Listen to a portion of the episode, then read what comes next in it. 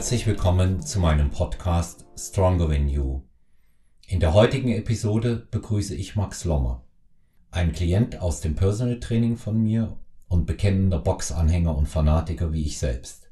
Was uns Max zu erzählen hat, wie das Training funktioniert und was er am Boxen findet, hören wir gleich. Viel Spaß in der Episode mit Max Lommer. Ja, herzlich willkommen zurück zu Stronger Than You. Ähm, heute mit einem Special Guest, ähm, einem Klienten und äh, absoluten Boxfan, Max Lommer aus München. Max, herzlich willkommen. Schön, dass du da bist, dass du dir die Zeit genommen hast. Servus Olaf, ich danke dir, freue mich äh, auf die Aufnahme und bin jetzt mal gespannt, was mich so erwartet. Mhm. Ja, zuerst mal Max, ähm, unseren Zuhörern und Zuhörer äh, Zuhörern mal nahebringen, wie, bei, wie wir beide uns kennengelernt haben.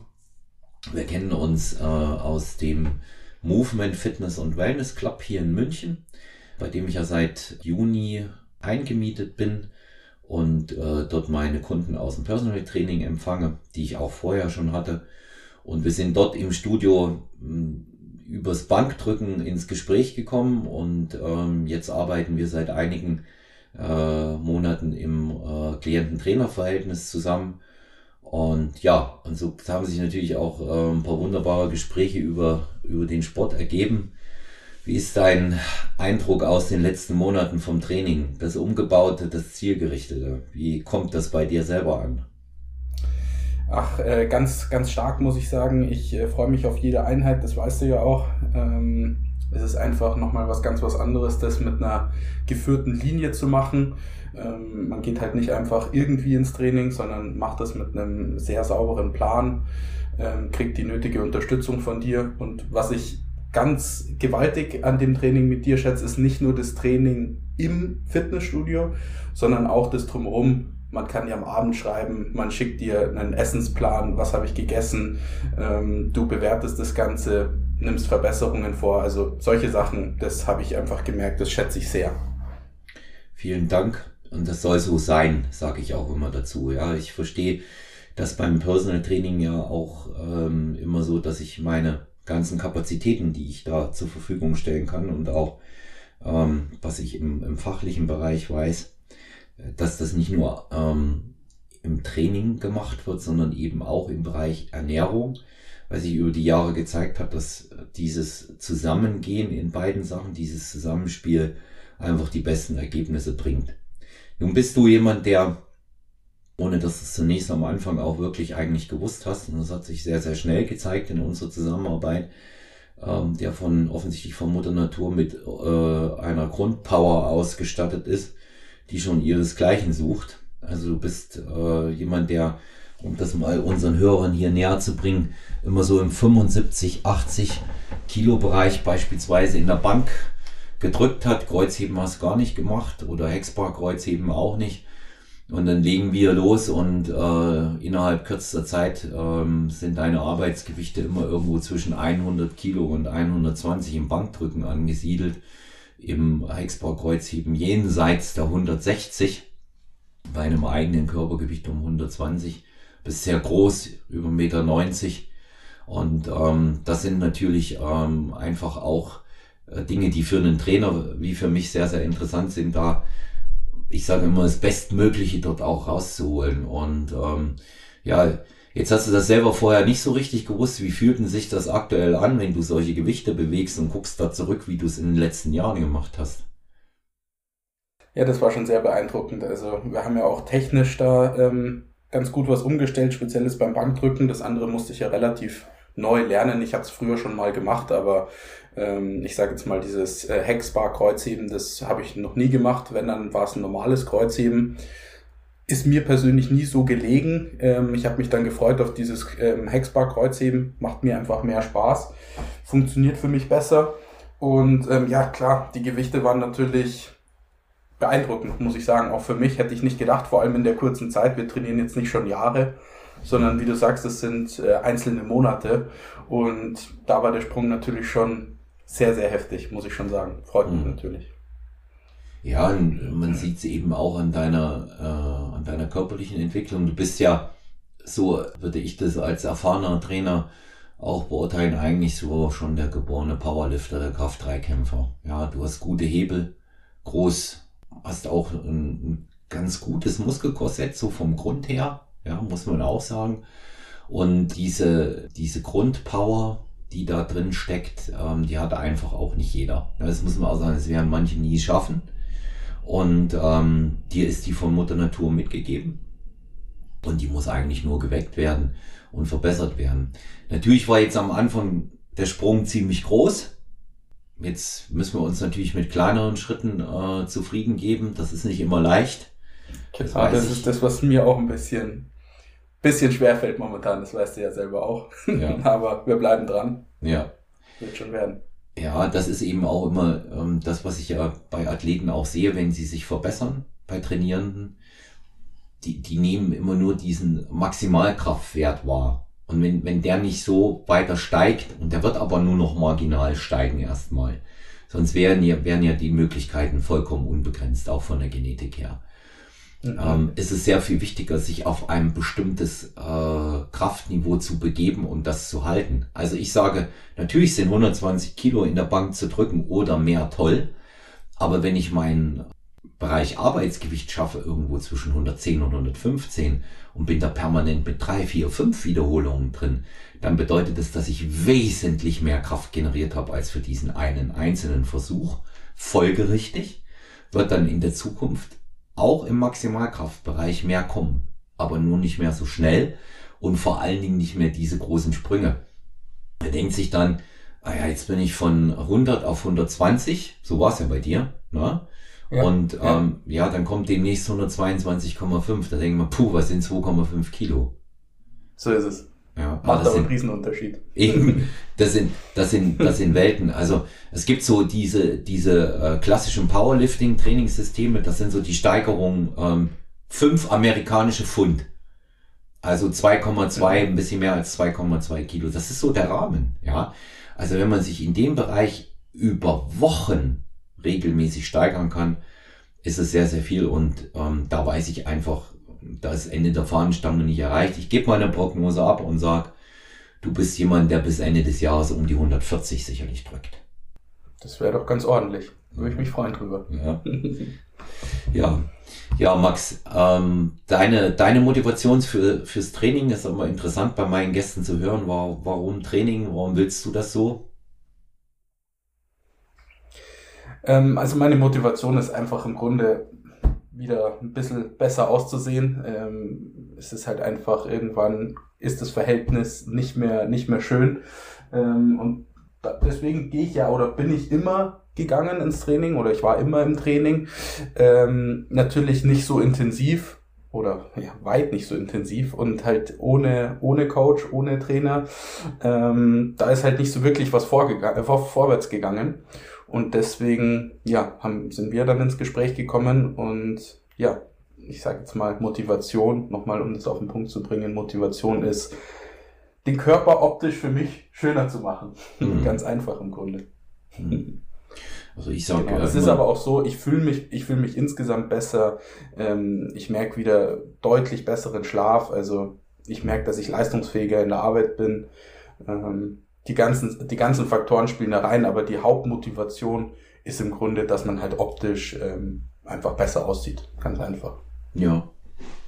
Ja, also die, ich sage immer, äh, die Motivation, warum einer ins Training geht, ist eigentlich egal. Hauptsache er hat eine. Die einen wollen stärker werden, die anderen machen das wegen der Optik. Ich finde, das ist sowieso, äh, kannst nicht voneinander trennen, ne? aber ganz, ganz, ganz positiver ähm, Faktor, wenn einer sagt, nee, ich will mich da verbessern, dann hast du es jetzt auch richtig angesprochen. Ähm, das indiziert automatisch auch einen anderen äh, Lebensstil, ja, gesünder Essen, ähm, weniger Alkohol, äh, besserer Schlaf. Das sind alles solche Faktoren, die eine Rolle spielen. Und du, du, also ich kann das ja von außen auch beurteilen, seit wir uns kennen. Du siehst halt auch einfach frischer und viel vitaler aus. Ja? Wenn sich das jetzt nicht unbedingt Woche für Woche immer auf der Waage zeigt, aber deine Proportionen verändern sich. Also ich bin ja in dem Umfeld, dort ähm, bei Movement, äh, Fitness nicht der Einzige, der dich sieht und wahrnimmt. Und ich höre ja immer, was die anderen sagen. Ja? Das gebe ich jetzt hier mal weiter und die sagen, du bist ganz schön breit geworden und hast Körperfett verloren und hast dich verändert. Ja? Also das sehen andere von außen über so einen kurzen Zeitraum. Und ähm, ich denke, da, da gibt einem äh, einfach auch das, was man investiert, recht. Und unterm Strich betrachtet ist der zeitliche Aufwand, mit dem du das Ganze betreibst, ja immer noch überschaubar. Also ich finde, das ist ein, ist ein vernünftiges Verhältnis für dich, was du investierst, oder? Ja, ich gehe momentan ähm, dreimal die Woche ins Training. Wir schauen, dass wir so ein bis zweimal die Woche zusammen trainieren. Mhm. Ähm, genau, also dreimal die Woche Training und vielleicht noch einmal Cardio dazu. Das ist jetzt so momentan ja mein Trainingsablauf, würde ich jetzt mal sagen. Mhm. Genau. Ja, es ist in Ordnung. Also ich bin eine gute Stunde im, im Fitnessstudio. Es ist eine kurze, sage ich mal, aber intensive Einheit immer. Passt völlig. Also ich kann, ich kann davor was arbeiten, ich kann danach was arbeiten. Ähm, für mich hat sich das gut in den Tagesablauf eingespielt. Mhm. Ja. Ja, man sieht das, man sieht es auch, dass du es, dass du es einfach auch aufgenommen äh, hast als Routine und das ist äh, für alle, die hier zuhören und denken auch darüber nach, etwas ändern zu wollen bei sich selber. Ähm, wichtig ist eine Struktur und eine Routine zu kriegen. Und du bist einfach im Training da, du bist pünktlich, du bist zuverlässig, du erledigst diese Sachen, die gemacht werden muss und hältst dich an den Plan. Vor allen Dingen eben auch dann, wenn wir nicht miteinander trainieren. Ist ja. also auch strukturiert dort vor. Und ähm, das ist einfach auch am Ende dann ähm, das Geheimnis, wenn jemand erfolgreich trainiert. Ja. Ja, Max, kommen wir mal zu, zu unserer, äh, zu unserer beider großen Leidenschaft. Das ist das Boxen. Wir beide sind, ähm, ja, fanatische Boxanhänger, kann man sagen. Ja, das ist für uns ultimativ der, der Kampfsport und ähm, ich steige gleich mal ein bei den schweren Jungs, weil da müssen wir natürlich jetzt darüber reden. Es ist wichtig, dass wir das hier auf den Tisch bringen. Wer ist momentan der beste Schwergewichtler? im professionellen Boxen und warum? Ah, ganz, ganz schwierige Frage im Moment. Ähm, bin gespannt auf deine Antwort, aber also Fan muss ich ganz, äh, muss ich ganz klar sagen, bin ich äh, AJ-Fan, also äh, Joshua-Fan. Ähm, ich mag den Kerl, ich finde den ähm, smart, äh, ich finde den cool. Leider zwei, zwei Niederlagen jetzt gehabt. Ähm, meiner Meinung nach nicht so eine hundertprozentig perfekte Vorbereitung in beiden Fällen. Einmal hat er sich sehr zurückgeholt. Jetzt wollen wir mal schauen, wie es gegen den Usyk, ähm, ob er sich da auch wieder was äh, zurückholen kann. Ich mag ihn. Ich weiß nicht, ob er wirklich die Top 1 ist. Also schwierig zu sagen. Gerade wenn jetzt einer verloren hat, dann ist es natürlich immer schwer zu sagen. Ich schätze mal, dass der Fury momentan, momentan denke ich mal die 1 ist. Hm. Also ich sehe es wie du äh, Fury ist nach meiner Auffassung und äh, die vielen äh, unabhängigen Boxexperten sagen das auch momentan der beste Schwergewichtsboxer der Welt. Ähm, man kann jetzt zu dem stehen, wie man will, weil er verkörpert jetzt nicht unbedingt optisch den Prototypen eines Athleten. Ja, ja. wie man ihn sich so vorstellt, äh, gerade im Schwergewicht, äh, muskelbepackt und austrainiert bis in die Haarspitzen. Da wäre ähm, Anthony Joshua schon eher äh, gegen ihn ein absoluter Modellathlet, fast schon Bodybuilder. Die Klitschko-Brüder ebenso. Ja. Nimmst du dagegen, äh, wenn man die, die, die großen, die großen Leute jetzt aus der aktuellen Zeit nimmt, hier DMT Wilder, eher sehr schlanker Typ, ja, auch mit über 100 Kilo. Und ähm, da ist er jetzt sicherlich. Aber eine Power. Ja, Ganz genau. Und er ist jetzt sicherlich nicht der Prototyp ja, eines Athleten, das muss man sagen. Aber er bewegt sich sehr gut. Er ist der schnellste von allen. Von allen ist er absolut der schnellste. Er hat das beste Defensivverhalten und er hat ein wirklich richtig hartes Kinn. Ja, also wenn wir daran denken, wie der sich ähm, im ersten Wilder-Kampf, wo er also diesen ganz harten Knockdown hatte, ja. äh, wieder hochgerappelt hat, das haben nicht viele geschafft. Das haben und hätten nicht viele geschafft. Viele wären K.O. gegangen. Und ähm, ich denke auch, der, der Kampf ist zu Recht unentschieden ausgegangen und die beiden anderen Kämpfe, da hat er halt weiter K.O. geschlagen. Und dann hat man eben auch mal gesehen, was für eine Power in ihm steckt. Ja. Und ja. der ist man halt muss aber auch ganz klar sagen, mhm. aus, aus meiner Sicht muss man auch klar sagen, er macht es halt auch, er macht es halt auch schlauer. Er geht runter, er lässt sich seine Zeit, er nimmt sich kurz äh, seine Luft. Weißt du, was ich meine? Ja. Er, er versucht halt nicht gleich wieder irgendwie hoch das zu überspielen. Nein, er bleibt unten, er nimmt sich kurz die Luft, geht dann wieder hoch bis zum Ende des Anzählens. Also ähm, er macht es schon auch schlau. Trotz alledem, das hätte wahrscheinlich sonst niemand ausgehalten, auch nicht mit Zeit. Aber trotzdem macht das schon auch schlau, das muss man schon auch sagen. Ja, ist clever. Ja, der ist damit aufgewachsen, der, der äh, Box seit er fünf ist. Und ähm, das ist bei dem fahrenden Volk, er nennt sich ja auch selber Gypsy King. Ähm, genau. Ist das, ist das bei denen Tradition, ja? Er Bernacle sogar wird da ja gekämpft. Und mhm. es gibt Aufnahmen von ihm, da ist er mit seinem Onkel und seinem Vater schon zusammen und, und boxt da. Abgesehen davon, ähm, ich mag seine Art auch ganz gerne. Das ist jetzt äh, alles ein bisschen strange, wie er so auch kommt und wie er sich so gibt, aber er promotet sich halt auch und man darf eines nicht vergessen. Er hat eine schwere depressive Erkrankung und hat das alles überwunden.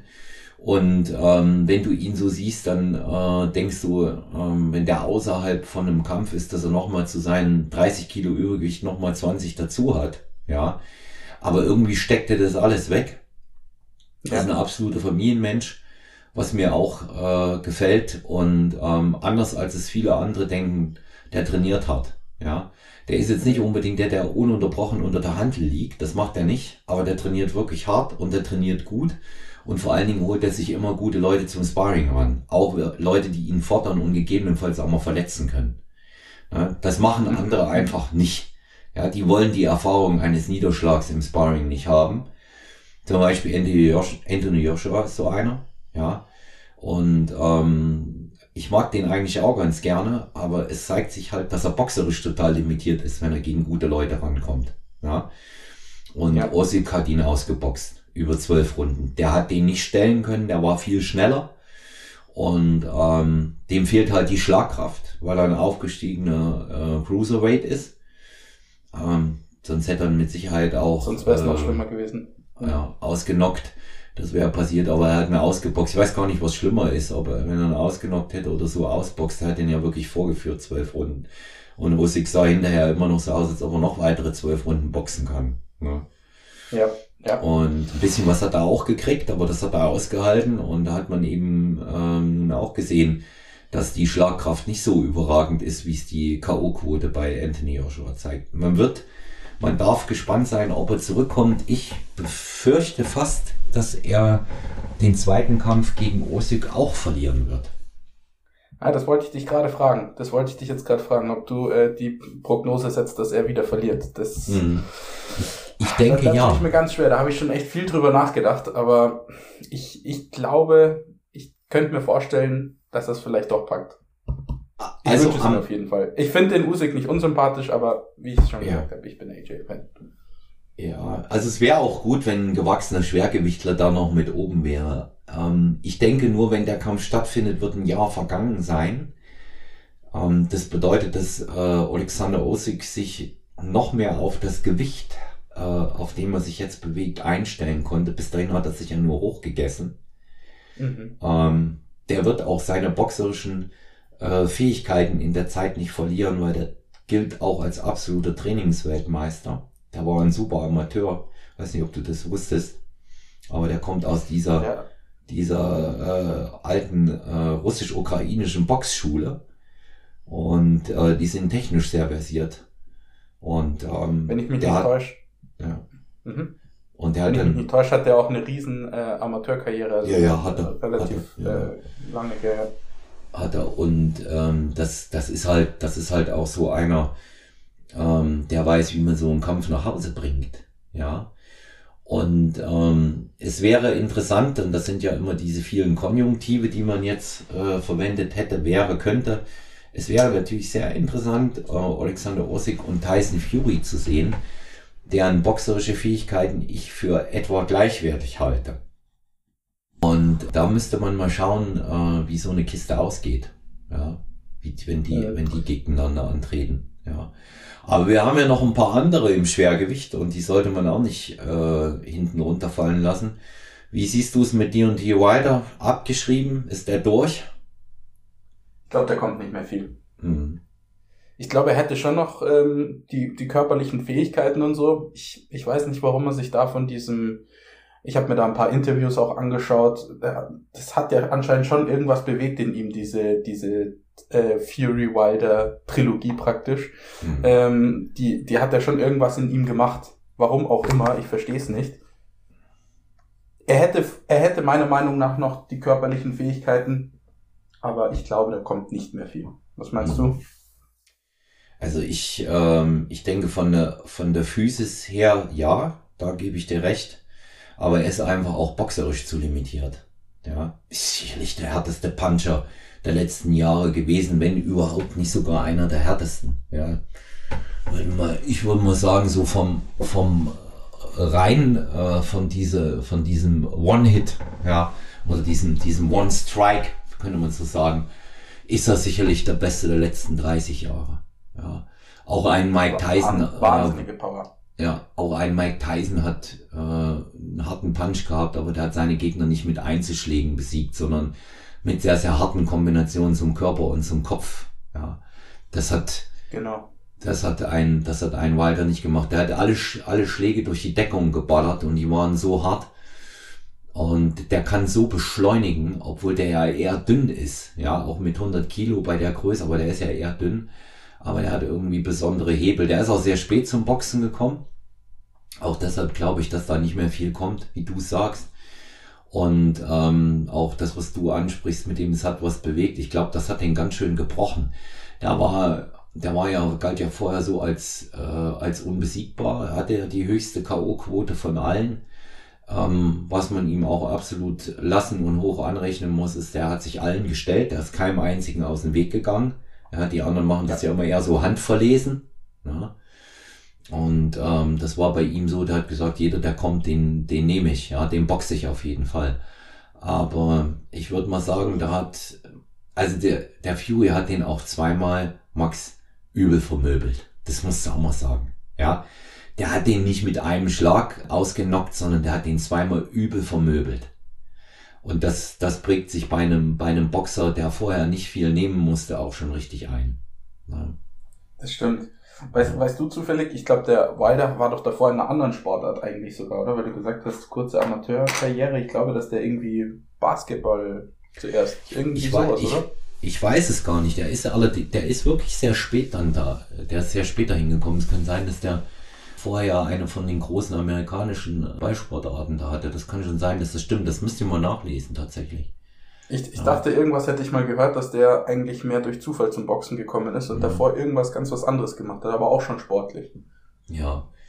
Ja, das, der ist schon, äh, der ist schon ein guter Athlet. Ne? Und äh, ich, ich würde, ich würde den, ähm, was jetzt so für ein paar gute Kämpfe noch vielleicht ähm, angeht, da würde ich ihn nicht abschreiben. Ja. Ähm, aber ich, ich glaube nicht, dass der nochmal Weltmeister werden kann. Und guck mal, ähm, Fury wird nicht nochmal gegen ihn antreten. Warum? Was soll das? Ja, dreimal und ja. ist ganz klar, wer der Sieger ist. Wie sollte der einen Kampf gegen äh, Joshua kriegen? Kann ich mir nicht vorstellen.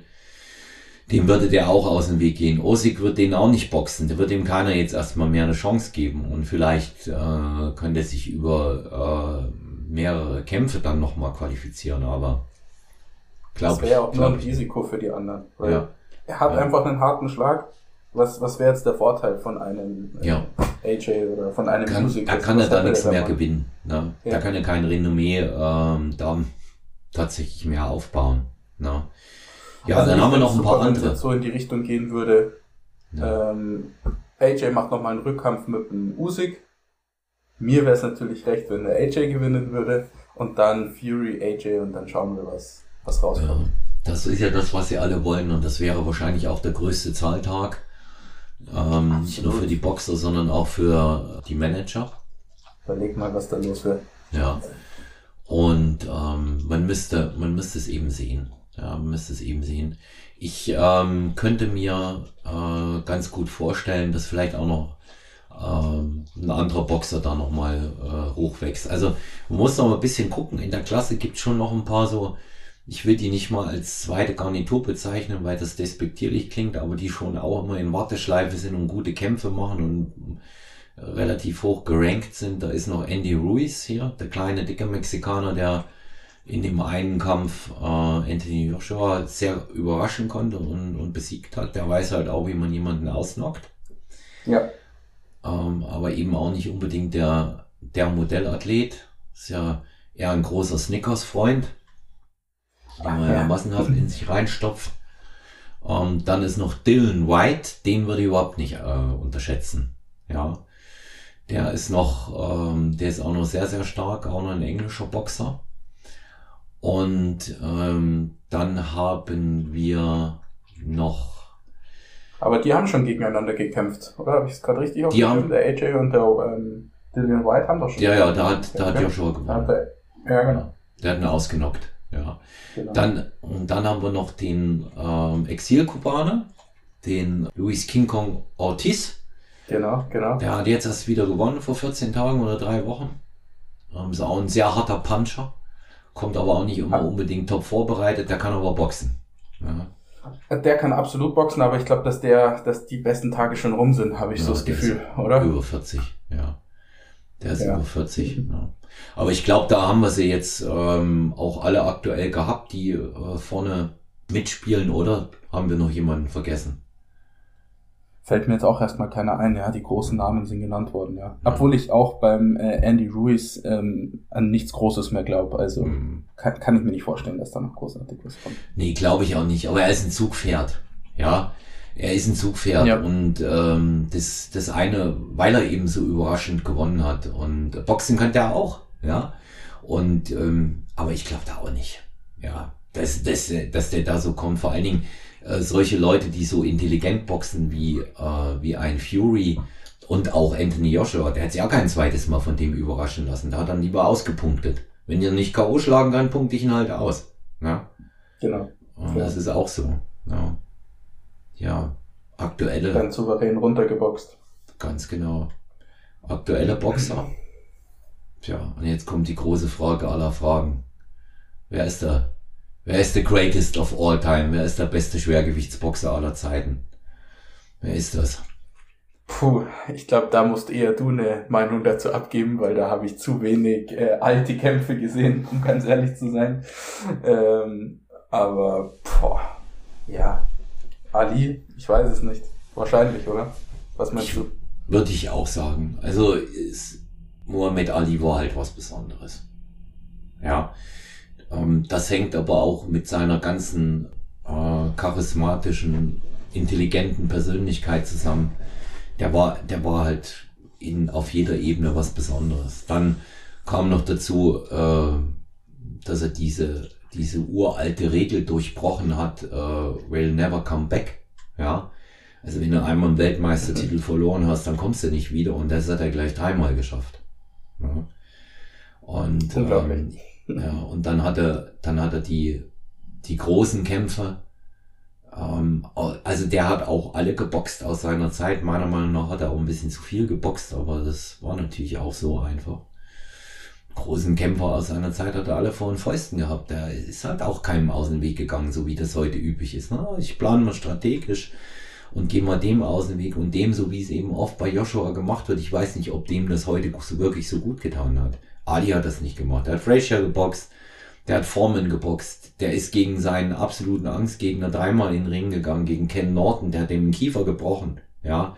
Der hat sich alle Leute ähm, vor, äh, vor die Fäuste geholt und hat sie geboxt. Ja. Wie gesagt, mehr als ihm gut tat. War ein klasse Boxer. Ja, und eben einfach. Aber Olaf, was denkst du? Hm. Haben die, haben die da, haben die Boxer selber da so viel Mitspracherecht oder ist das inzwischen einfach Management was da die Ansagen macht. Es ist zum großen Teil natürlich das Management, was da, was da dahinter steht, aber die werden schon, äh, das muss man so sagen, äh, das aus dem Weg gehen, das machen die Manager, da hast du schon recht. Ja. Der, der, der Boxer selber wird nicht sagen, ich, ich will nicht. Ich glaube auch nicht, dass ein äh, Anthony Joshua wirklich Angst vor irgendjemanden hat. Das kann ich mir bei dem nicht vorstellen. Das ist ein smarter Bursche und der ist tough, ja. Und der stellt sich halt einfach. Das ist für mich kein, keiner, der sich nicht stellt. Das hat er ja, das hat er ja auch mehrfach gezeigt. Die, da wird natürlich das, es ist auch viel Politik aus den Verbänden heraus. Ja, wird immer nur mhm. die Manager angeguckt, aber da ist auch viel Politik ähm, in den Verbänden. Das sind Millionen, fast Milliarden schwere Unternehmen. Guck mal, was da für Börsen ausgeboxt werden, Max, aktuell. Ja, das ist unglaublich. 30, 30 50, 100 Millionen. Das ist, ähm, das ist abartig. Ne? Von solchen Gagen hat Ali mhm. nur träumen können. Ja. Der, der, der, war der erste Boxer, der eine Million kassiert hat. Ja. okay. ja. Das sind andere Zahlen. Ja, weil das, weil das einfach äh, anders promotet hat. Aber ich denke auch, ja. jeder, jede Zeit hatte ihre guten Leute. Wenn du noch weiter zurückgehst, ähm, da äh, muss man auch mal solche Leute nennen wie äh, Floyd Patterson und äh, Archie Moore, äh, dann äh, Rocky Marciano, der ungeschlagene Champion mit 49 äh, zu 0. Ja, der boxende Feuermelder. Der war so einer, einer der weißen Top-Schwergewichtsboxer. Gab viele gute Leute. Ja, also spektakuläre Kämpfer auch, vor allen Dingen in den 80er, 90er Jahren. Das war ja nochmal so eine goldene Ära hat es spektakuläre Kämpfer gegeben, so wie den äh, Tommy Morrison, der an so einer äh, Hirnerkrankung verstorben ist, oder ähm, der, der White Buffalo hier, ähm, Franz Botha aus Südafrika und natürlich Mike Tyson. Ja, ja und, äh, Mike, Mike Tyson natürlich auch ein ganz großer Name. Phänomen, ne? Also keiner hat sich so bewegt wie der klein mit 1,80, knapp 100 Kilo schwer, mit einer Power und Dynamik ausgestattet. Hast du das Buch gelesen von ihm? Das erste, was nee, habe ich nicht gelesen. Ja, mhm. das erste, was er, was er, was er geschrieben hat. Ähm, ich schick's dir als Hörbuch. Ich schick's dir als Hörbuch ja. rüber. Ähm, ja, danke. Ja, der undisputed truth. Ja, die unbestrittene Wahrheit. Und wenn du dieses Buch gelesen hast, ähm, dann denkst du dir, er ist ja enfant terrible, ist ja noch eine wunderschöne Umschreibung bei ihm. Ja. Aber wenn du das Buch gelesen hast, dann denkst du dir, es ist eigentlich ein Wunder, dass der sein 20. Lebensjahr gepackt hat. Der hätte eigentlich tot sein ja. müssen bei dem, was der schon in der Jugend erlebt hat. Und das Boxen war eigentlich seine Rettung, ne? Der, es ganz nett kachen lassen, oder was war, was war das? Ich, ich, ich kenne die Vorgeschichte wirklich nicht. Ja gut, der ist aus ärmsten Verhältnissen gekommen. Mhm. Und ähm, der hat sich halt mit Raubüberfällen und Diebstählen, Stier, Diebstählen über Wasser gehalten. Ist dabei ein paar Mal übel verprügelt worden, in Jugendstrafanstalten gewesen. Ähm, sehr früh alkoholabhängig, sehr, sehr früh Drogen genommen. Und der kommt ja, ja aus ich, ja. Äh, ja, Catskill, äh, ein Stadtteil von New York. Und ähm, dann hat sich eben eben dieser dieser Top-Trainer, dieser äh, Gastamato, ja, seiner angenommen und, und, hat ihn praktisch an Kindesstadt angenommen, mit 14 kannst du sagen, mit 12 oder mit 14, mit 12, ja. Und hat dann für ihn gesorgt und hat ihn zu einem äh, Boxer ausgebildet. Und als er ihn das erste Mal im Ring gesehen hat, da hat er dann damals ja gesagt, das ist der zukünftige Schwergewichtsweltmeister. Und das war er dann auch. Ja. Das ist auch eine, eine einzigartige äh, Karriere gewesen und mh, hm, ich, ich denke eben einfach, dass er zum Schluss seinen Ruf sportlich beschädigt hat, den er jetzt ja. über Jahre wieder hat reparieren können. Ich glaube aber, dass er gerade wieder dabei ist, ähm, die, sein, sein, seine Reputation, die er die vergangenen Jahre aufgebaut hat, sich gerade wieder zu demolieren. Ja weil er eben die in Erwägung zieht, gegen diesen Logan Paul in den Ring zu gehen. Ich wollte es gerade sagen. Was, was, was hältst du von diesen, von diesen Sachen? Gar nichts. Gar nichts. Ja, halte ich gar nichts ich, Ich muss auch sagen, ich hatte, ich hatte Anfang auch eine schlechte Meinung drüber. Ich habe mir dann ähm, auch da ein paar Stimmen und ein paar Interviews dazu angehört. Viele sagen halt, dass es den Boxsport vielleicht wieder ein bisschen ja, interessanter, vielleicht nicht, aber ein bisschen größer noch macht dass halt einfach auch die ganz junge Generation sich wieder fürs Boxen interessiert. Da steht ja, sage ich jetzt mal, zumindestens aus meinem Umfeld oder aus äh, jüngeren Leuten höre ich jetzt eigentlich nur noch ähm, diese MMA-Geschichten äh, als interessant. Da ist, ist ja das klassische Boxen gar nicht mehr so interessant. Und viele sagen halt, damit kann man vielleicht äh, wieder ein bisschen Popularität einfach wieder da reinbringen. Also da halt einfach wieder ein bisschen mehr Stimmung machen mit dem Boxen. Weiß nicht, wie siehst du das? Nicht so. Ja, das wird's mit Sicherheit tun. Das wird's mit Sicherheit tun. Ich weiß nur nicht, wo der sportliche Wert da liegen soll. Wenn äh, ein YouTuber mit, ich glaube, der ist Ende 20, Anfang 30, äh, zugegebenermaßen kann er boxen. Wirklich boxen ja. auch. Aber ich weiß nicht, wo ist der sportliche Wert, wenn der gegen einen Mitte 50-Jährigen antritt. Ich fand eher interessanter diese ähm, Kiste da, ähm, als er mit Roy Jones in den Ring gegangen ist. Weil das mhm. war ebenbürtig, das war ein Schaukampf. Die Idee dahinter war nachvollziehbar. Ob das jetzt mit dem Logan Paul stattfindet. Sie haben ja auch ganz. Äh ja. Und das, das hat gepasst. Ob das jetzt hier ja, ich glaube nicht, dass das das Boxen voranbringt. Es, ma es macht eben mal so ein bisschen Spannung rein, aber meine, was macht das Boxen aus, was wir lieben, dass die Besten gegeneinander antreten aus den Ranglisten, Max? Genau, genau. Ja. Und ähm, insofern, er ist, ich bin der Meinung, er ist auf dem besten Weg dahin, seine wiedergewonnene sportliche Reputation erneut zu ramponieren. Und nochmal wird er das nicht kitten können. Ja. Auch wenn die ähm, Amerikaner jemanden viel, viel mehr verzeihen als hier in Deutschland, wenn Sportidol fällt. Ne? Aber reden wir mal über die anderen Top-Leute aus dem Schwergewicht. Der letzte unumstrittene, der letzte unumstrittene Weltmeister, was viele nicht wissen, das war Lennox Lewis. Ja. Das war mhm. der letzte. Ja, der hat alle, das war der letzte, der alle Gürtel aller Verbände vereinigt hat. Ja. Und das ist jetzt schon ein bisschen her und insofern sollte das Bestreben auch wirklich sein, dass irgendwann mal einer wieder alle Gürtel hält und der Undisputed Champion ist. Absolut, absolut. Deswegen muss der, muss der Fury AJ-Kampf her. Ja. Wenn der AJ dann alle Titel wieder hat. Ja. Aber da denke ich, ist alles offen. Ähm, ja. Ja, also das war für mich auch ein, äh, ein klasse Boxer. Mhm. Das muss man sagen. Äh, Lennox Lewis auch zweimal zurückgekommen. Ähm, hat sich auch zweimal von Gegnern böse überraschen lassen. Einmal von äh, Hashim Rahman, das andere Mal von Ray Mercer. Hat sich die Titel dann auch zurückgeholt. Ähm, ja, schon auch äh, ein sehr harter Puncher gewesen, sehr variabler Boxer, der viel konnte. Man hat dann eben auch gesehen, wie clever er ist, als er gegen den älteren Klitschko in Ring ist und hat den Kampf nach Hause geschaukelt obwohl der Klitschko wirklich gleichwertig war in dem Kampf Anfang der 2000er. Ähm, hat ihm halt immer wieder aufs Auge geboxt, auf das Kaputte. Und ähm, so macht man das halt in den USA, ne? Also muss er nicht ja, unbedingt schlau, schlau halt machen, ne? Ja, klar. Ja. ja. Und Verletzung zählt halt auch. TKO ist K.O., ne? So ist es. Ja, hat mein Vater schon immer gesagt. Technisch K.O. ist genauso K.O. Du gehst halt raus. Ne? Ja. ja. Und ja, na gut, jetzt haben wir schon den Namen erwähnt. Klitschko-Brüder, wo stehen die für dich? Ach, also, Klitschko ist, ist für mich, ähm, ja, ich bin jetzt noch nicht so alt, deswegen äh, ist es irgendwo für mich Kindheit, sage ich mal. Ich bin immer mit meinem Vater mitten in der Nacht äh, aufgestanden, wir haben uns die Kämpfe angeschaut, also äh, Klitschko absolut für mich ja, Welt Weltklasse. Also ich, äh, ich, es gibt viel Kritik über die, das weiß ich. Ähm, für mich sind die zwei einfach, ja, sportliche Box-Idole, das muss man einfach so sagen. Ich finde die, finde die einfach super. Sie haben Neben Boxsport und auch ja. im Boxsport. Ja.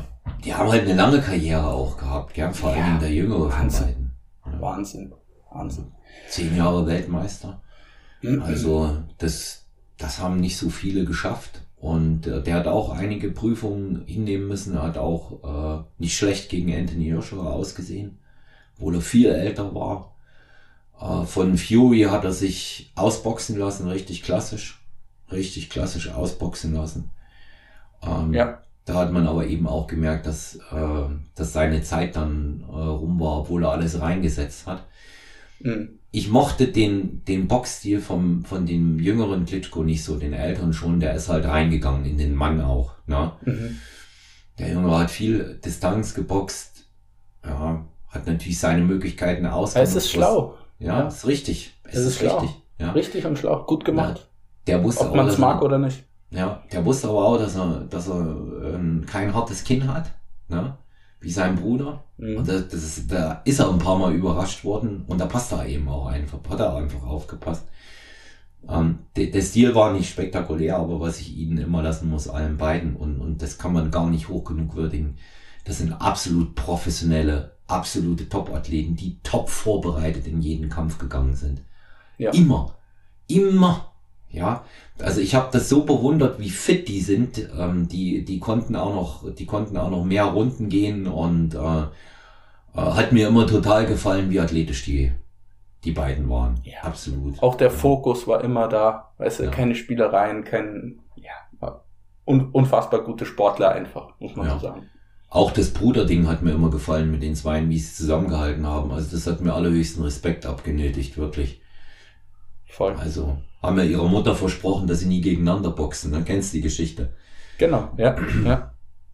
Naja, und, äh, und haben sie auch nicht gemacht. Finde nee, find ich stark. Ich fand, ich fand. Was meinst die, du, was denen angeboten wurde dafür? Was meinst du, was denen angeboten ja. wurde? Ja. Da sind, glaube ich, ganz andere Summen gefallen, wenn die zwei mal gegeneinander ja. äh, gekämpft hätten. Ja, wen haben, wir, wen haben wir noch so aus der Vergangenheit, den man auf jeden Fall mit, äh, mit nennen muss? Äh, Evander Holyfield. Ja.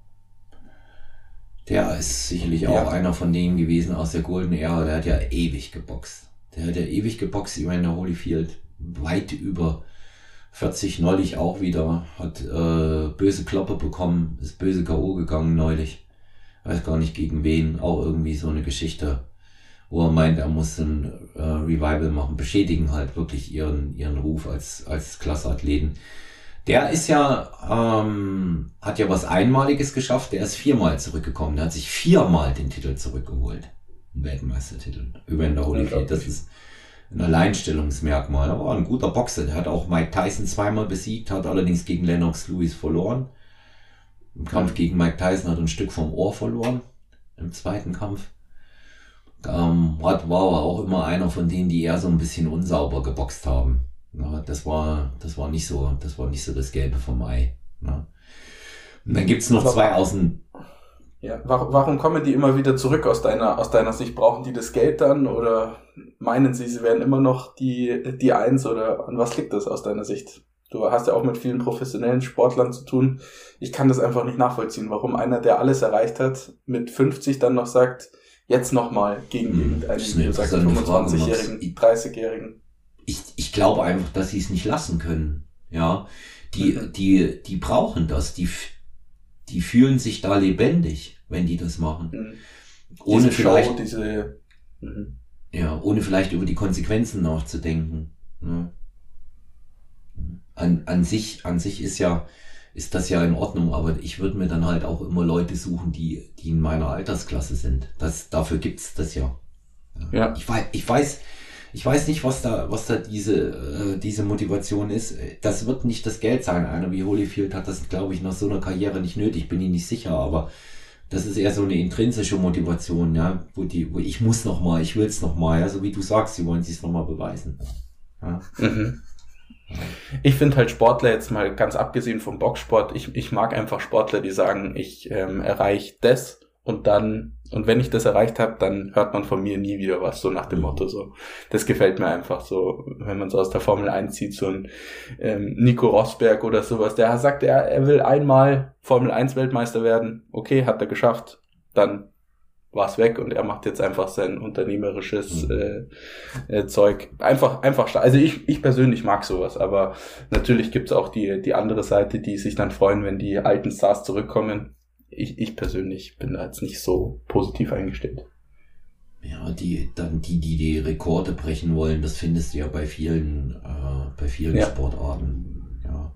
Genau. Die, mh, mm, das ist, ich, da sind so die, über die Motive kannst du nur spekulieren, aber die sind so unterschiedlich. Ne? Mhm. Und ähm, dann äh, muss man eben auch einfach sagen, dass es schwierig ist, vom Ruhm Abstand zu bekommen, wenn man nur den Ruhm hat. Also zu spät mhm. begonnen hat, sich noch mit was anderem zu beschäftigen. Oder gar nicht mhm. beginnt, sich mit was anderem zu beschäftigen. So, da müsste man wahrscheinlich wirklich mal reingucken, um die, die, den, den psychologischen Ansatz bei denen zu sehen. Hey, was machen die noch? Ha? Weißt du, wie ich meine? Ja, was, ja. was, was machen die noch? Ähm, mhm. ich, übertreibe, spielen sie noch Theater nebenbei oder irgendwas anderes, haben mhm. wirklich auch noch, auch noch echte Interessen. Bei Mike Tyson beispielsweise wusste man über Jahre, er hat Tauben gezüchtet. Na? Und okay. äh, Roy Jones für Hahnenkämpfe. Ja, hat er, mhm. hat er äh, Hühner gezüchtet, aber irgendwie scheint ihn das auch nicht ausgefüllt zu haben. Und das Geld, was sie verdienen, letztendlich sowieso nicht. Das siehst du ja. Sonst würden sie sich nicht immer wieder ähm, zu sowas hinreißen lassen. Ja. ja. Gibt es das im Bodybuilding auch, dass, dass es dann so, so, keine Ahnung, über Ü60-Klassen gibt oder sowas oder Ü, weiß ich nicht, 80 oder keine Ahnung, wo da die, wo da das Limit ist, dass da alte Champions nochmal zurückkommen? Also wir haben ja ähm, im äh, Bodybuilding geht's ja bis Masters 3. Okay. Das ist dann äh, die tatsächlich die Ü60. Ähm, mhm. Da muss ich jetzt sagen, wenn sich einer gut fühlt und noch gut aussieht und fit fühlt, da soll er das machen, weil man das mit anderen Sportarten nicht so vergleichen kann. Das große Ding, was ich eben äh, dort sehe, ist, es wird kein Geld verdient. Sowieso nicht. Mhm. Also ist da schon eine, wir reden wieder von dieser intrinsischen Motivation, da ist die schon sehr hoch. Dann ist es wirklich, weil es einer wirklich will, weil er es zeigen will. Weil im Bodybuilding im Allgemeinen wird nicht allzu viel Geld verdient. Du kannst sagen, die ähm, Top 20, vielleicht die Top 25 der äh, IFBB Diamond League, das sind auch immer die qualifizierten Leute für die großen Wettkämpfe, die können davon wirklich richtig leben. Ja, mhm. aber die anderen nicht. Und insofern, wer da Ü60 antritt, der macht's echt für sich. Also ich habe es für mich gemacht letztes Jahr, Max, mit Ü50. Ja. Es war echt für ja. mich ähm, weil ich weil ich's wissen wollte. Ich habe das gar nicht mehr für, äh, für andere gemacht, ich, weil ich auch nicht mehr so diesen, diesen Gedanken habe, mich oben messen zu wollen. Wettkampf gehört dazu, damit man sich zeigen kann. Aber ich will jetzt nicht sagen, dass mir egal war, was die anderen machen. Das klingt jetzt ein bisschen blöd und despektierlich. Aber es war so, dass ich wusste, die, die hochgehen, werden in Form sein. Also muss ich mir über die keine Gedanken machen. Ja. Du musst nicht über die Gegner ja. dort groß nachdenken, wie im Boxen der kann dich nicht verletzen, der kann da nichts tun. Ne? In, insofern ähm, ist, ist die Motivation, die da kommt, ähm, wohl die zu zeigen, ich kann es nochmal schaffen und ich kann mich nochmal verbessern. Mhm. Ich finde das, ich finde das Thema total interessant. Wir hatten ja da auch schon mal drüber gesprochen. Ähm, kann, kannst du so eine Hausnummer? Was, was heißt dann, die besten 20 können davon leben? Können die richtig aussorgen dann vom Bodybuilding? Oder äh, ist es so, dass man dann momentan davon leben kann und trotzdem noch danach irgendwas machen muss? Kannst also du das ich, einschätzen? Ich denke, dass äh, die alle noch arbeiten müssen, aber dass die mit ihrer Karriere, wenn sie clever genug sind, dafür sorgen können, dass sie ausgesorgt haben in, in dem Rahmen. Okay. Ähm, heute hilft da Social Media natürlich deutlich mehr, weil man damit auch mehr verdienen kann, wenn man das pfiffig anstellt. Aber du darfst dir das nicht so vorstellen wie in anderen großen Sportarten. Die, die haben ja über ihre, über ihre aktive Zeit keine Millionenverträge, Max. Ja, mhm. wie, wie ein, äh, wie ein Messi oder ein Ronaldo oder wie die Boxer, die pro Kampf so und so viel, so ist das nicht. Das Preisgeld beim Mr. Olympia, ich hoffe, ich sage jetzt hier nichts Falsches, für den ersten beträgt 400.000 US-Dollar. Was eine Menge Geld ist. Mhm. Aber dafür, Hört sich dass, erstmal viel an, ja. Ja, das, aber dafür, dass sie ihre Gesundheit opfern, dass der Sport eine Menge kostet. Vor allen Dingen Du meintest ja auch, dass, dass die extrem viel für, für Essen und ähm, sonstige Supplements und Zeug, ja. was auch immer die nehmen oder nicht nehmen, ja auch extrem viel Geld verschlingt. Also. Ja, ja, also die, die, die geben natürlich für, äh, ich nenne das mal chemische Assistenz, die ja in dem Bereich mhm. nicht getestet wird, geben die natürlich Unmengen aus. Da ist der Medikamentenverbrauch, bist du mal schnell bei äh, 30, 35.000 US-Dollar im Jahr. weil ja auch viel, viel mehr Sachen dazu gehören. Das ganze Essen kommt noch mit dazu. Die haben ja auch dadurch, dass sie Profis sind und äh, in der Liga dann auch antreten, haben die ja keine Arbeit im klassischen Sinne. Ja. Und in der Regel haben sie so einen Sponsorenvertrag, wo sie ein bisschen ein Grundgehalt kassieren. Und der Rest äh, wird dann über Preisgelder und über Werbung abgefedert. Und mhm. ähm, in den 80er Jahren, 90er Jahren ist es so gewesen, die waren fast alle Athleten bei äh, AMI Wider unter Vertrag. Also auch der offizielle Veranstalter des Mr. Olympia von Ben Wider gegründet. Und äh, die haben ein Grundgehalt bekommen, sind zweimal in die USA im Jahr geflogen zu einem Shooting und dann sind sie bei ihren Wettkämpfen angetreten. Und mhm. da war immer so die große Hoffnung, ähnlich wie äh, Arnold, dass sie dann mal als Schauspieler entdeckt werden. Die heutigen Athleten sind nicht mehr äh, cineastisch konform, sag ich's mal so. Ja, die mhm. willst du nicht in einem in einem Blockbuster sehen, Max. Okay. Und ähm, 1,80, 135 Kilo kann man sich jetzt dafür interessieren und welcher Meinung auch immer sein. Aber so sehen heute nicht die Filmhelden aus. Das, das ist nicht, das ist nicht gewünscht. Und deswegen werden die über Social Media gehen. Äh, ganz viele von den erfolgreichen Athleten gründen dann ihre eigene Supplement-Linie. Mhm. Was viel, und, und die ist dann in der Regel auch erfolgreich. Aber was viel wichtiger ist, ist immer die Frage bei dem Medikamentenkonsum, den die haben, Max, wie lange sie das erleben. Ja, das ist, also der Preis ist schon recht hoch, muss ich sagen. Ja. Und da kann man dann immer von den ganzen Geburtsfehlern äh, an der Niere und am Herzen und so weiter äh, sprechen, aber interessanterweise häufen die sich immer äh, bei Bodybuilding-Profis in späteren Jahren oder wenn sie wie jetzt ganz jung sind und besonders viele Sachen einfahren. Mhm. Und das muss man sich dann auch überlegen, äh, ob das in irgendeiner Art und Weise ähm, das rechtfertigt. Und dann kommen wir wieder auf das traurigste Beispiel von allen und das ist ein Ronnie Coleman als äh, Eight Times äh, Mr. Olympia.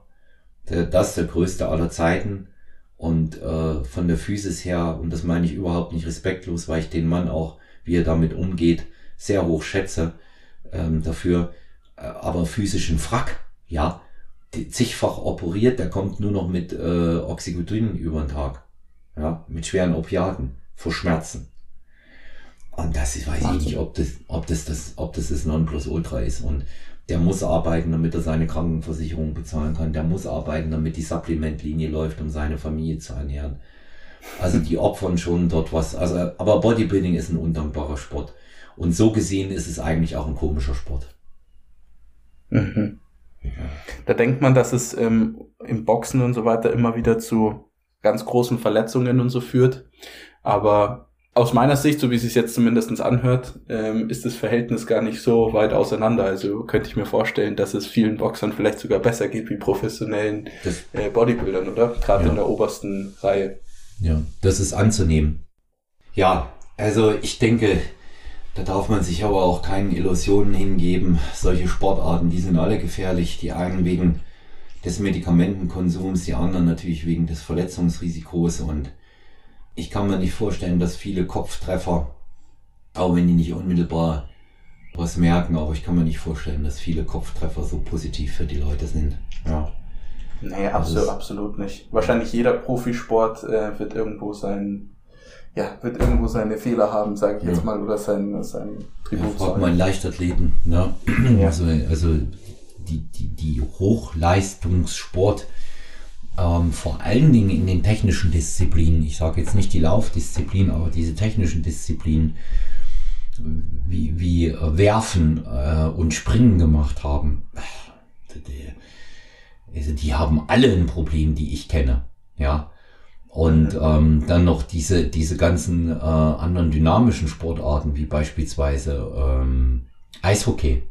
Ja, der, der Sport mit, einem immensen Verletzungsrisiko. Du wirst äh, kaum Eishockeyspieler finden, der alle noch seine eigenen Zähne hat. Ja. Ja, Eishockey auch neben Boxen so eins meiner, also nicht zum selber machen, auf gar keinen Fall. Ich stelle mich an wie der erste Mensch auf dem Eis. Aber ähm, zum Anschauen auf jeden Fall ähm, auch äh, sehr großer Fan, muss ich sagen. Es, es ja, mag ich sehr gerne den Sport. Ich mag auch. Also das ist äh, so, das ist so eine eine dynamische Sportart, die mir, die mir sehr gut gefällt, die auch so klar ist von ihren Regeln. Ne? Ähm, wohingegen ich jetzt äh, beispielsweise mit äh, Football oder Baseball nicht so viel anfangen kann. Ja. ja und, bin ich genau bei dir, äh, ich, ich auch nicht. Ja, und ähm, ich weiß, dass dies äh, uramerikanisch auch ist und die haben äh, ja gesellschaftlich auch ihren hohen Stellenwert. Auch die Sportler sind immens gut bezahlt. Mhm. Aber irgendwo so, da, da finde ich, da finde ich mich jetzt nicht so wieder. Aber Eishockey, Basketball, das sind mir ja schon immer interessiert, das sind mir schon immer gut gefallen. Ja. ja. Aber mal zurück zum Boxen, Max. Ja. Ich will mal noch zwei Boxer nennen, äh, die meiner Meinung nach im Schwergewicht in den 90ern und, und späten 90ern völlig underrated waren und ein bisschen untergegangen sind. Ähm, da war einmal der Riddick Bow, das war sicherlich einer der besten und auch einer der gefährlichsten Schwergewichtsboxer. Der ist auch Weltmeister gewesen. Hat auch gegen Holyfield gewonnen. Okay. Gegen Holyfield in der Prime. Und ähm, mhm. hatte den Spitznamen Big Daddy. Das war nicht nur ein klasse Boxer, sondern auch ein exzellenter Knockouter. Hat es aber auch irgendwie in den Kopf gekriegt dann und aufgehört und wieder angefangen und aufgehört und dann im Gefängnis gewesen und Scheiße gebaut ohne Ende. Ja. Also hat man auch nicht so ganz verstanden, warum der seine Karriere an Nagel äh, gehängt hat. Und dann ein ganz gefährlicher Typ, das war ein Pole, das war äh, also polnisch Andrew Golota, Andrew Golota, der hat in den USA gelebt, groß, ähm, war so, war so blond. Ich muss dir ehrlich sagen, sagen wir, ja. sagen wir beide nichts. Ja. Muss mal gucken, also der hat auch ein paar klasse Kämpfe ja, gemacht. Andrew Bolota ist mal auch gegen Lennox Lewis angetreten, aber der hat ihm keine Chance gelassen. Weil der Golota, der galt nicht nur als exzellenter Puncher und, und auch wirklich guter Boxer, der hat auch, auch, extrem schmutzig geboxt, ganz viel Tiefschläge. Also schon auch viele eklige Sachen da gemacht, so. Ja, das war so, okay. das war so Stinker, ja, der, gegen den ist keiner ran. Und Lennox Lewis war der, war einer von denen, die haben sich auf gar nichts eingelassen. Der ist sofort hin und hat ihn in der ersten Runde mit einem Schlaghagel eingedeckt und sofort K.O. geschlagen. Ja, da hat man eben auch die ganze Cleverness gesehen. Der hat sich gedacht, gegen den mache ich hier jetzt keine Show. Da gehe ich gar kein Risiko ein, dass der mich verletzt oder irgendwas. Ja. Und ähm, das, aber das sind, das sind äh, durchaus sehenswerte Kämpfe auch äh, mit denen gewesen. Ne? Mhm. Ja, die anderen Gewichtsklassen, der beste Pound for Pound. Ich glaube, da gibt's äh, nicht viel Diskussion derzeit. Ne? Beste Absolut Pound nicht. for Pound Boxer Canelo, ne? Absolut. Ja. Geiler Typ. Ja, absolut. Cooler, cooler, cooler Mann. Ja. Hat auch alle geboxt. Ja. ja. Geht, auch, geht auch keinem aus dem Weg. Ganz egal, was ihm vorgeworfen wird. Dass er sich die aussuchen würde, macht er nicht. Professionelle Einstellung. Ja. Absolut professionell. Was meinst du, Canelo in seiner Prime und, und Mayweather in seiner Prime? Was, was meinst du? Wer, wer holt das Ding? Schwierig, ganz schwierige, ganz enge Kiste. Ähm, ich würde, ich würde sagen, dass Money äh, noch ein bisschen cleverer in der Defense ist. Das okay. hat man ja auch in ihrem Kampf gegeneinander gesehen. Mhm, das würde ich auch sagen. Ja, ähm, Aber ich glaube, es hätte nicht gereicht. Aus meiner Sicht. Hm, ich glaube auch nicht, weil ich denke, dass Canelo äh, schlagstärker ist. Jetzt, ja, mhm. damals noch nicht. Genau, genau. Aber der entscheidet deutlich mehr mit seiner Schlagkraft. Du hast andeutungsweise gesehen äh, in den beiden Triple G Wett, äh, Triple G Kämpfen gegen Gennady ja. Golovkin, ähm, was da ist, was er kann. Mhm. Wobei ich da sagen muss, ein Kampf nicht, nicht so klar für ihn war. Würde ich nicht, nicht behaupten, weil äh, Golovkin schon besser war. Du hast schon mal gesehen, ähm, wie er zuschlägt, wie er die, die Leute eindeckt. Der Golovkin, der sah ja aus, als wenn ein Panzer drüber gerollt wäre am Ende. Ja. Und, und bei Canelo Auch ein Riesenrespekt an den Golovkin. Das ist ja. auch ein, eine Maschine, der Typ, muss man schon auch ja. sagen. Ja, also ich, ich würde mal sagen, dass der im professionellen äh, Boxen hat der bestimmt neben dem, ähm, neben dem anderen Mittelgewichtler hier, neben dem Rosario, hat der das beste Kinn. Mhm. Also Golovkin hat bestimmt das beste Kinn, würde ich sagen. Ja, ja das ist schon wie, wie in Beton gegossen. Ja. ja. Also der ist nicht K.O. gegangen und gar nichts. Er, er ist halt, er ist halt, ähm, was man bei ihm beobachtet, der hat ja diese Klasse über Jahre dominiert. So ähnlich wie es Canelo jetzt macht. Das war ja seine Zeit. Ne? Ja. Aber was man, was man bei ihm einfach wirklich sagen muss, der ist irgendwo stehen geblieben in seiner boxerischen Entwicklung, hat sich sogar zurückentwickelt. Das hast du gesehen in den letzten Kämpfen. Der geht durch die Mitte, der boxt die Leute nicht mehr aus dem Winkel, nur mit brachialer harter Gewalt rein. Ja, der versucht's immer mit der Brechstange, immer. Ja, und ähm, das, äh, das funktioniert halt einfach auch oft nicht. Ne? Und dann wirst noch dazu getroffen. Das, ähm, das kommt noch dazu. Und Canelo hat sich aber weiterentwickelt und tut das auch jetzt. Dann guck mal, wie der auf den Beinen ist. Das war der früher nicht. Die Physis von ihm ist enorm. Ja. ja. ja. Und das ich glaube, der hat auch noch, da hat er auch so viel äh, gearbeitet, so viel Gutes ja. gemacht. Ja. Du musst ja nur mal äh, bei YouTube eingeben, wenn du seinen Namen bei YouTube eingibst mhm. und äh, dann, dann siehst du ein paar Highlights. Was der macht mit den anderen ist ja, also die, die, die müssen sich ja schämen teilweise, ist ja unfassbar. Und vor allen Dingen macht der, macht der, äh, macht er das mit einer, macht er das auch mit einer gewissen Lässigkeit. Ja? Genau, genau. Das muss man, das muss man eben auch sagen, wie der, wie der das runter, wie der das runterkämpft. Na? Ja. Und ähm, auch im Training. Also ja, vor dem habe ich äh, Respekt. Ja. ja. Also der, ich muss auch sagen, den sehe ich auch sehr, sehr gerne, ähm, wie er boxt, mag auch so sein, dieses nationalpatriotische für Mexiko. Ähm, mhm. Also gefällt mir auch. Ja, ist auch er ist ja. auch ein echter Sportsmann, ja. Und ähm, das ergibt äh, das, das Ganze nicht so der Lächerlichkeit preis. Da hat Mayweather immer so einen leichten Hang dazu. Ja. Aber der kann sich eben halt auch einfach leisten. Ja. Ja, gut, ich meine, das, was der gemacht hat, ist schon auch äh, mehr wie beeindruckend, muss man einfach, muss man einfach so sagen. Ja. Hast du seinen Vater damals auch schon sozusagen auf dem Schirm richtig gehabt? Der, der hat ja auch geboxt. Nee, den. Ich habe da so gar nichts mitbekommen. Ja, ich auch nicht. Nee, da, da erinnere ich, da erinnere ich mich auch nicht. Das war ja, das war ja auch ganz witzig, dass der, bevor der seinen Sohn selber trainiert hat, ne, hat der ja äh, andere Klasse Boxer auch trainiert, ne? Unter anderem Oscar de la Hoya. Ja. Wirklich? Das wusste ich auch nicht. Okay. Ja, ja. Äh, das war ja ein großes Streitthema dann im, äh, im De La Hoya-Kampf. Mayweather ist ja im Mai, Mai 2007 gegen Oscar De La Hoya in den Ring gegangen und hat hm. gewonnen. Aber das war zu seiner absoluten Prime. Ja. Da war er, da war er meiner Meinung nach auch absolut unschlagbar. Da hat er auch die, da hat er auch die Kraft gehabt, so einen Kampf äh, mit K.O. zu gewinnen, gegebenenfalls. Ne? Das später nicht mehr, die war nicht mehr da. Die Power war nicht mhm. mehr da dann. Ja. Aber ja, die, äh, der hat, äh, der Vater hat verschiedene äh, Boxer dann auch betreut und De La Hoya auch eine absolute Größe, ja. Golden Boy. Klar, klar. Und, äh, Aber selber, er war doch eigentlich selber auch nicht so schlecht, oder? Wenn ich das, ähm, ich habe das mal so nebenbei mal irgendwo mitbekommen. Ich glaube, der Vater war selber auch nicht so verkehrt. Ja, vor allem, weil, also was ich, was ich gelesen habe, er muss ein sehr guter äh, Amateur gewesen sein. Und das heißt schon tatsächlich auch ein bisschen was in den USA. Ja. ja. Mhm. Mhm. ja.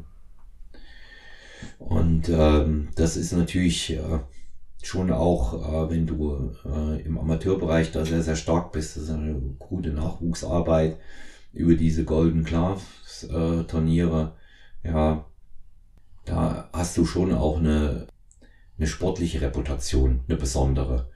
Und äh, die kommen alle aus dieser, aus dieser Boxschule, die gehen alle diesen ganz langen Weg dann auch. Die wenigsten in den USA werden sofort Profi. Ja. Viele auch übers Olympia Team äh, ja, ich wollte es gerade sagen, genau. qualifiziert. Genau. Ne? Ja, muss mal gucken, wie so viele klasse Schwergewichtler Olympiasieger waren. Ja, mhm. Lennox Lewis war Olympiasieger, Muhammad Ali, Joe Frazier waren alles Olympiasieger. Ja. ja. Da kann sie nicht schlecht gewesen sein. Ne? Also da genau. hast du dich schon gegen, gegen alle, gegen alle auch einfach durchgesetzt. Ja, also ich denke, es bleibt interessant, vor allen Dingen, wenn man sich diese, diese aktuellen äh, Gewichtsklassen mal anguckt. Ja. Und ähm, wir können gespannt sein, was nachkommt. Und ich würde sagen, ja, Max, absolut. wir setzen uns nochmal zusammen, wenn wir dann äh, endgültig wissen, äh, wer den Schwergewichtsthron mit vier Gürteln bestiegen hat. Ne? Werden wir dann machen. Da, da sind wir gespannt, ja. Absolut, ja. sehr gerne. Ja. Sehr gerne. Ja, Max, in dem Sinne, ich danke dir für eine ganz interessante Plauderrunde. Schön, dass du da warst. Ich sag danke. Und ähm, wenn ihr Fragen habt zum Thema Boxen vor allen Dingen im Speziellen oder auch äh, zu Max Laumer selber, gerne über Olaf Mann STY bei Instagram oder Stronger Than You Podcast. Genauso könnt ihr Feedback, konstruktive Fragen, Kritik auch über personal-trainer.gmx.de EU dalassen und auch über WhatsApp 01737739230. Ich freue mich von euch zu hören. Bleibt uns gewogen, abonniert uns und äh, lasst sehr, sehr gerne eure Meinung da. Alles Gute, bleibt gesund, euer Olaf.